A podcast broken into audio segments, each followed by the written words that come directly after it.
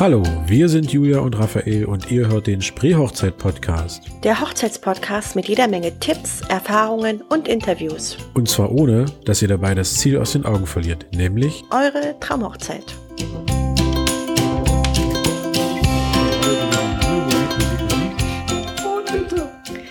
Hallo, herzlich willkommen zu unserer neuen Folge, der äh, Folge die größten Planungsfehler, die man machen kann, beziehungsweise am besten vermeiden sollte.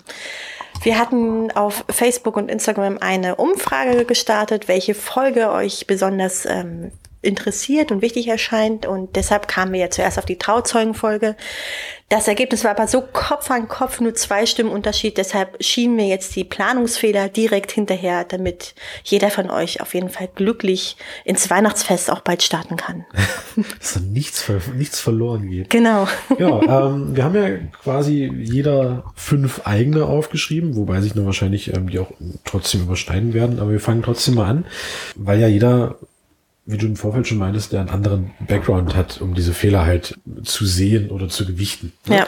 Was steht denn bei dir auf Platz fünf? Also was ist so das, der, der ähm, Planungsfehler, der noch okay ist? Also der Planungsfehler, der noch okay ist, zu viel Programmpunkte einplanen. Also man neigt dazu, bei Hochzeiten so ein bisschen das Motto auf dem Himmel ist Jahrmarkt äh, umzusetzen. Sprich, ja. hier brauche ich ein Konfetti und da Seifenblasen und hier noch einen DJ und da eine Tanzgruppe. Die Candy Bar steht neben der äh, Salty Bar oder der Gin Bar und ähm, ja, also viel von allem etwas, weil man sich nicht entscheiden kann und ja, dann ist das große Problem, dass die Gäste überfordert sind. Irgendwie, es wird dann doch nicht alles genutzt oder alles nur so halbherzig. Es geht einfach vieles unter und die ganze Mühe ja. lohnt sich einfach nicht. Weil dann immer noch äh, Baumstamm singen, Herz ausschneiden, dann noch die Tauben steigen lassen und dann ist auch schon Tortenanschnitt und dann geht's auch schon auf den Kahn, weil wir müssen ja noch weiter. Und dann, also es kann, glaube ich, sehr schnell in Stress ausarten. Ja. Also da muss man, glaube ich, einfach sich dann so ein bisschen zwingen, vielleicht auch mal Punkte entweder zu verkürzen oder ganz wegfallen zu lassen. Ja. Ich. Das wird sonst... Ähm, artet das aus. Weniger ist mehr ist da auf jeden Fall ähm, ein ganz guter Punkt. Genau. Ich habe das auch ähm, bei mir auf der Liste, weil ich glaube, das ist einfach so, so ein Grundpfeiler der Hochzeitsplanung.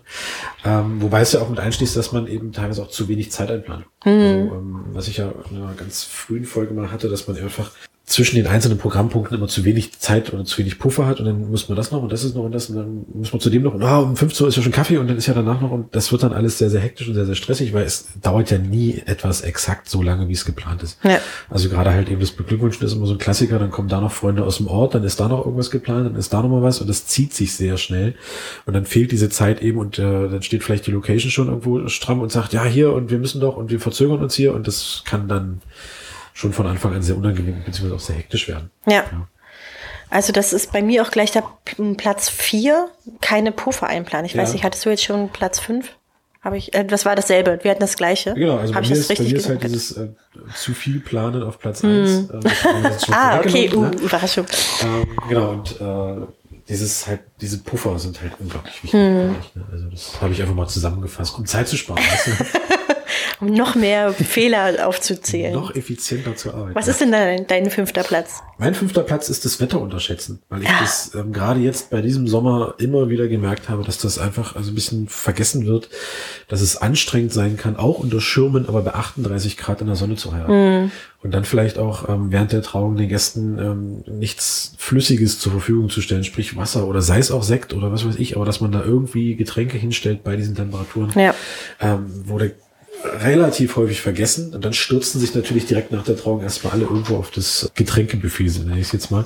Das wird, glaube ich, ganz gern vergessen. Oder dass man vielleicht auch zu viele Aktivitäten wirklich direkt draußen im Freien hat. Ähm, ja. Selbst Kahnfahren kann teilweise anstrengend werden, weil man dann doch vielleicht ein paar, äh, so ein paar Passagen hat, wo man eben ohne Bäume fährt, also sprich direkt in der Sonne sitzt oder ähm, was das dann auf dem beim, beim Kahnfährhafen einfach sehr lange dauert, bis die Boote alle beziehungsweise die Kähne alle ähm, befüllt worden sind und so lange sitzen die Leute halt in der Sonne und das mhm. wird immer ganz gern oder wurde immer ganz gern vergessen, hatte ich das Gefühl. Ne? Ja, das stimmt. Also man ja orientiert sich ja meistens eher an dieses Negative, was ist passiert, wenn es regnet oder stürmt ja. oder schneit. Aber ja, Sonnenschein ist auf jeden Fall nicht zu unterschätzen. Aber da gibt's auch mm, so nette kleine Gimmicks für die Veranstaltung. Also Ja, eben genau, noch Flipflops oder irgendwelche lustigen Wähler, die Genau, ähm, Fächer oder genau Fächer. Dieses, ähm, Wähler. Ja, ich dachte jetzt so solche, die mit einem Handtuch, so, weißt du? natürlich. Aber es gibt ja auch hier so, ähm, was ist das, so Kühlspray, ne, was man sich Ah, im ja, hm, das ist super. oder da gibt's genug Möglichkeiten, kalte Handtücher, was weiß ich, so kleine, kleine äh, Lappen oder ja, aber das wurde, wie gesagt, relativ häufig vergessen oder sei es Sonnencreme. Hm, ja, ähm, Wäre nicht das erste Mal, dass dann Gäste mit Sonnenbrand vom Kahn kommen, weil die einfach mitten in der Sonne gesessen haben. Oh Ne? nein. Und dass man einfach da, wie gesagt, das Wetter nicht, nicht unterschätzen. Gerade diese 38, 39 Grad, die wir dann doch teilweise hatten, irgendwie, äh, ja, leichtfertig irgendwie runterspielt. Ja. Ja, Platz vier. Platz vier, ähm, wie gesagt, keine Puffer einplanen, was Ja, aber nicht nur den Zeitablauf betrifft, sondern aber auch das Budget. Auch da, wenn man am Anfang das Budget sich so ungefähr festlegt und sagt, so, wir haben, weiß ich nicht, 10.000 Euro in der Hand, das geben wir so und so aus, dann gibt am besten nur 9.000, verplant am besten nur, damit ihr noch ungefähr 1.000 als Puffer habt. Man sagt Ja. so im Schnitt 10 Prozent sollte am besten als Puffer eingeplant werden für Unvorhersehbares oder auch dann im letzten Atemzug noch für eine kleine Überraschung hier und dort. Kursschwankungen etc. nee, aber macht ja, macht ja Sinn, dass man da einfach so ein bisschen, ja, oder vielleicht auch mehr kalkuliert, als man vielleicht braucht, man einfach so ein so einen Rahmen hat, sonst kann das auch, glaube ich, schnell mal überschlagen, dass man dann irgendwo, dass das Geld fehlt. Ja. Und das wäre dann für eine Hochzeit sehr ärgerlich. Ähm, bei mir ist nämlich auf der vier Freunde als Dienstleister. Oh, Also sprich, das klassische Beispiel, wir haben äh, einen Kumpel, der macht die, äh, unsere Hochzeitsfotos, nicht weil ich das jetzt blöd finde, ähm, weil ich ja unbedingt gebucht werden möchte, sondern weil dieser Kumpel oder Freund hat erstens relativ wenig von der Hochzeit, weil er natürlich irgendwo auch arbeitet. Floristen genauso, ja, oder ähm, Musiker, Bands etc. Ich hatte das auch schon, ähm, dass da eine Freundin Klavier spielen wollte und plötzlich Panik bekommen hat und nicht mehr richtig Klavier spielen konnte. Und äh, da können, glaube ich, auch Freundschaften drunter leiden. Deswegen gar nicht mal, weil sie es vielleicht nicht richtig können, sondern einfach, weil da auch so eine Freundschaft mal zu Bruch gehen kann oder man das übel nimmt, weil gerade am großen Tag eben das und das nicht funktioniert. Ähm, deswegen finde ich, ist das ein gefährliches Pflaster. ja, Einfach, das stimmt, finde ich auch. Und wie gesagt, die Personen haben dann meistens etwas weniger von der Hochzeit, weil sie ja irgendwo auch arbeiten. Ja. Das darf man nicht vergessen. Nach äh, vier kommt rückwärts gesehen drei. Ja. Auf Platz drei steht bei mir das erstbeste Angebot annehmen. Also sich nicht umschauen, was gibt es für Angebote und auch die miteinander zu vergleichen. Weil Ja. wenn ich jetzt jemand angefragt habe für die Hochzeitstorte und der sagt, klar mache ich dir, die wird pink und kostet 300 Euro, sage ich, ja, super. Gefällt mir, ich mag Pink, aber wahrscheinlich gibt es auch noch jemanden, der sagt, okay, ich mache dir Pink und Glitzer für 250 Euro. Also du weißt, was Ja, ich klar, meine. Also das ist, Man hat ja unterschiedliche ähm, Genau. Leistungsumfänge. Genau. das jetzt einfach mal. Genau. ja. Das ist, das ist, also die Leistung ist unterschiedlich bei allen und auch die Preise. Und deshalb traut euch, Preise ähm, zu vergleichen, Angebote zu vergleichen und ähm, nimmt nicht immer das Erstbeste an, so nach dem Motto, dann haben wir es schnell abgehakt und erledigt und nächstes Thema. Je nachdem, wie wichtig euch ein Thema ist und wie viel verschiedene Möglichkeiten es in der Umsetzung gibt, desto wichtiger ist es, auch die Angebote zu vergleichen. Das ist ja auch noch so ein, so ein Punkt für einen Planungsfehler. Hauptsache abhaken. Hauptsache weg. Ja, die Tischkarten sind nicht ganz so schön, aber Hauptsache weg. Das ist, glaube ich, auch immer dann so ein bisschen schwierig. Bei mir ist auf Platz drei zum einen, also das sind eigentlich auch wieder zwei Punkte, aber es ist zu spät planen. Also, dass man einfach, ähm, wenn man jetzt im Mai heiratet, erst im Dezember anfängt, kann klappen, klappt selten. ähm, und dass man auch dementsprechend zu spät einlädt. Also man darf sich dann nicht wundern, wenn man ein halbes oder ein Vierteljahr vor die Einladungskarten rausschickt, dass dann plötzlich Leute nicht können. Das wird, ja, das kann schwierig werden, glaube ich, dass da einfach ähm, Ja. auf Leute verzichtet werden muss, weil das dann doch alles sehr kurzfristig war. Ja. Genau, oder wenn man eben diesen Weg geht und sagt, okay, wir machen jetzt eine spontane Hochzeit, dann muss man einfach damit rechnen, dass Personen nicht kommen können oder dass irgendwelche Wunsch-Locations oder Wunschdienstleister einfach nicht mehr verfügbar sind. Das kommt halt auch Muss noch man Abstriche machen, Genau. je nachdem, was einem wichtiger ist. Ja. Aber genau, es zählt halt auch mit rein, dass man einfach dann bestimmte Dienstleister oder, wie du schon sagst, Locations einfach nicht bekommt, weil eben vielleicht ein Vierteljahr im Voraus etwas knapp war. ne? Ja. Sei denn, man heiratet im Winter, ich glaube, da ist dann immer noch viel Da Luft, geht's, ja. Dann muss Hm. man auch eine Hochzeit im Winter mögen, Ja, glaube ich. so, Platz zwei. genau. Da habe ich bei mir zu stehen, kein Budget festlegen. Also Ja. Ähm, man tut sich ja mal ein bisschen schwer, was das Thema Geld anbetrifft. Darüber redet man nicht und überhaupt mal, mal gucken. Das wird schon irgendwie. Aber das ist schon sehr wichtig, weil wenn man so herangeht und sagt, das wird schon irgendwie und wir gucken mal, wo wir dann irgendwann landen, landet man meistens mehr, also äh, gibt man mehr Geld aus, als man eigentlich ausgeben hätte müssen. Ja, stimmt.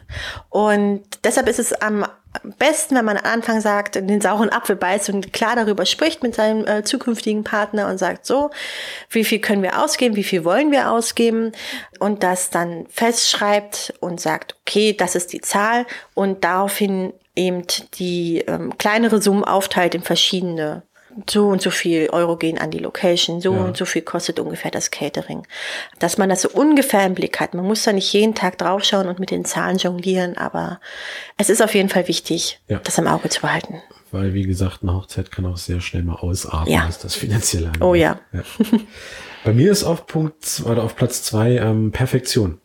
Also, dass man einfach dem Drang widersteht, die perfekte Hochzeit zu organisieren, zum einen, aber auch dem Drang widersteht, dann später die perfekte Hochzeit auszurichten. Hm. Weil irgendwas geht immer schief. Es sind immer mehrere Parteien und mehrere Leute mit involviert, ähm, seien es jetzt die Gäste, seien es jetzt Catering, sei es jetzt Musik, sei es jetzt Fotograf. Äh, irgendwas ist immer. Ja, und ja. es ist halt einfach so, und deswegen sollte man sich da, glaube ich, ganz schnell von verabschieden, da jetzt die perfekte Hochzeit zu feiern. Wie man es im Fernsehen immer sieht, das klappt nicht. Ne? Also das ist einfach so, und das ist aber auch nicht schlimm, ja, weil ähm, Perfektion ist auch ganz schnell langweilig. Ja. ja wenn das jetzt alles so auf dem Hochzeitstag perfekt abläuft, hätte man auch, glaube ich, später gar keine Anekdoten zu erzählen, was da vielleicht dann doch nicht geklappt hat. Genau. Taube aufs Kleid geschissen oder sowas. ähm, deswegen sollte man sich da wirklich von frei machen, da alles perfekt zu planen. Man sollte natürlich jetzt nicht schluderig rangehen, sage ich mal, hm. aber halt dieses, das muss noch und das letzte Quäntchen, das muss auch noch passen und das muss noch klappen, das klappt nie. Das nee. So. Nee, und ich finde, wie du auch gerade meintest, das macht auch so das, die Besonderheit aus ja, eines einer Hochzeit, äh, eines Hochzeitstages. Und dann kann man sich später daran lachen zurückerinnern. Haha, weißt du noch, als das Blumenmädchen alle Blumen auf einmal umgekippt hat oder so. Und dann die Torte runtergefallen. Genau, und sah das lustig aus. Ach, naja, aber. So schön geweint. Äh, ja, aber es ist ja nun mal so. Man hm? weiß doch nicht, was da passiert. Und dementsprechend macht man sich auch, glaube ich, von dem Druck freier, wenn dann doch mal was nicht funktioniert, da sich irgendwie drüber aufzuregen. Ja. ja. Also wenn man sich dann darüber aufregt, dass die Torte auf dem Boden liegt, das ist jetzt nicht zu ändern. Ne? Mhm. Aber es ist eine Anekdote, man macht das Beste daraus und fertig. Aber wenn man sich da so einen Druck macht und da, ah, jetzt ist es nicht mehr perfekt, das ist ja jetzt alles Kacke und der Tag ist gelaufen, ist Quatsch. Ja. Also das, ähm, man sollte den Dingen dann auch ihren Lauf lassen, einfach nach einem gewissen Zeitpunkt, sage ich mal. Ne? Ja, da bin ich ganz bei dir. Okay, und dann kommen wir jetzt zum großen Punkt eins. Dein hatten wir ja quasi schon ein bisschen ja, vorweggenommen. Tut mir leid. Aber bei mir auf Platz eins steht, sich zu sehr reinreden lassen und sich dadurch irgendwie vergessen. Sprich, ja.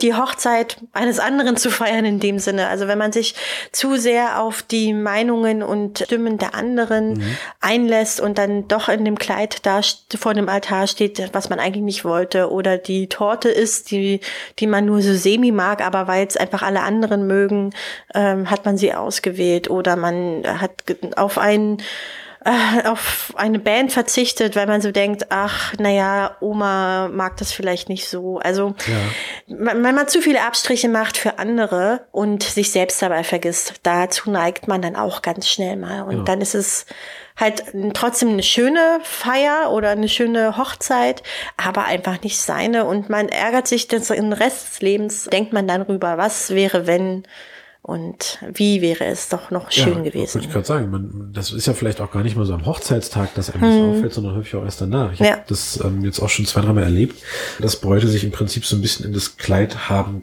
also sie haben sich grundsätzlich wohlgefühlt, haben sich aber da so ein bisschen reinquatschen lassen. Hm. Ähm, und später waren sie dann doch irgendwie unzufrieden mit dem Kleid. Dann ja. haben sie gedacht, ach, eigentlich war das doch nicht so richtig und das hat immer ständig nicht richtig gesessen und da hat da irgendwas gekniffen und da hat's gezwickt und das spiegelt sich dann zwar auf dem Tag jetzt nicht so sehr wieder, aber ähm, man merkt es im Nachhinein. Ja. Das hat man immer irgendwie im Kopf, dass man sich ja vielleicht mit dem Kleid nicht so ganz wohlgefühlt hat. Deswegen sollte man das schon in erster Linie natürlich auf sich hören. Ja, und spätestens, wenn man sich die Fotos anschaut oder das Video oder irgendwelche Erinnerungsstücke, kommen einem immer wieder diese Gedanken. Genau. Und das ist dann für den Rest des Lebens nicht mehr so ganz so schön. Stellt also euch jetzt, stellt euch jetzt wieder dramatische Musik vor. Genau.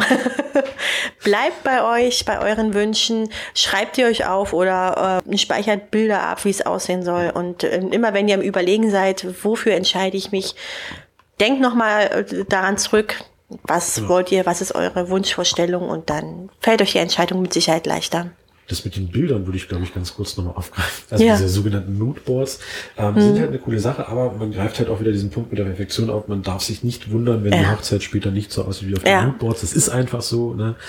Äh, deswegen sollte man sich da halt auch nicht verrückt machen lassen. Hm, Das stimmt. Und zum letzten Punkt mit dem sich treu bleiben, haben wir nochmal eine große Folge aufgenommen. Also sprich, feiert eure Hochzeit, da könnt ihr auch gerne nochmal reinhören, da ist noch eine ganze Menge ähm, mehr noch mit drin. Und ansonsten sind wir auch schon mit Folge 21. Genau, dann äh, möchte ich noch mal kurz Ja. darauf hinweisen auf unsere kleine Jubiläumsverlosung. Genau. Also wir verlosen ein Coaching für zwei Paare von euch. Kommentiert auf Facebook oder Instagram, verlinkt euren Partner oder das Paar, was es gewinnen soll. Und die kommen dann alle in den Lostopf und am Silvesterabend werden wir das, äh, die glücklichen Gewinner äh, auslosen. Und also bis zum 31.12. geht diese Verlosung noch und im nächsten Jahr sehen wir uns dann beim 1 zu 1 Coaching, beziehungsweise äh, dann äh, Zwei- zwei zu 2 zu vier. 4 oder so. Also Raphael und ich äh, stehen äh, zwei von euch, zwei Paaren von euch zur Seite und helfen bei der Hochzeitsorganisation. Genau. Und das Ganze nochmal verschriftlicht findet ihr im Prinzip bei der Folge 20. Ähm, Das verlinken wir auch nochmal. Und dann viel Glück. Genau. Ja, dann war ja wieder schön. Ja, es hat mir auch Spaß gemacht. Bis zum nächsten Mal. Tschüss. Euch hat die Folge gefallen? Dann hinterlasst doch gerne eine 5-Sterne-Bewertung bei iTunes. Und für Fragen und Anregungen besucht uns gerne auf Facebook oder schreibt uns eine Mail an post.spreehochzeit-podcast.de. Bis zur nächsten Folge.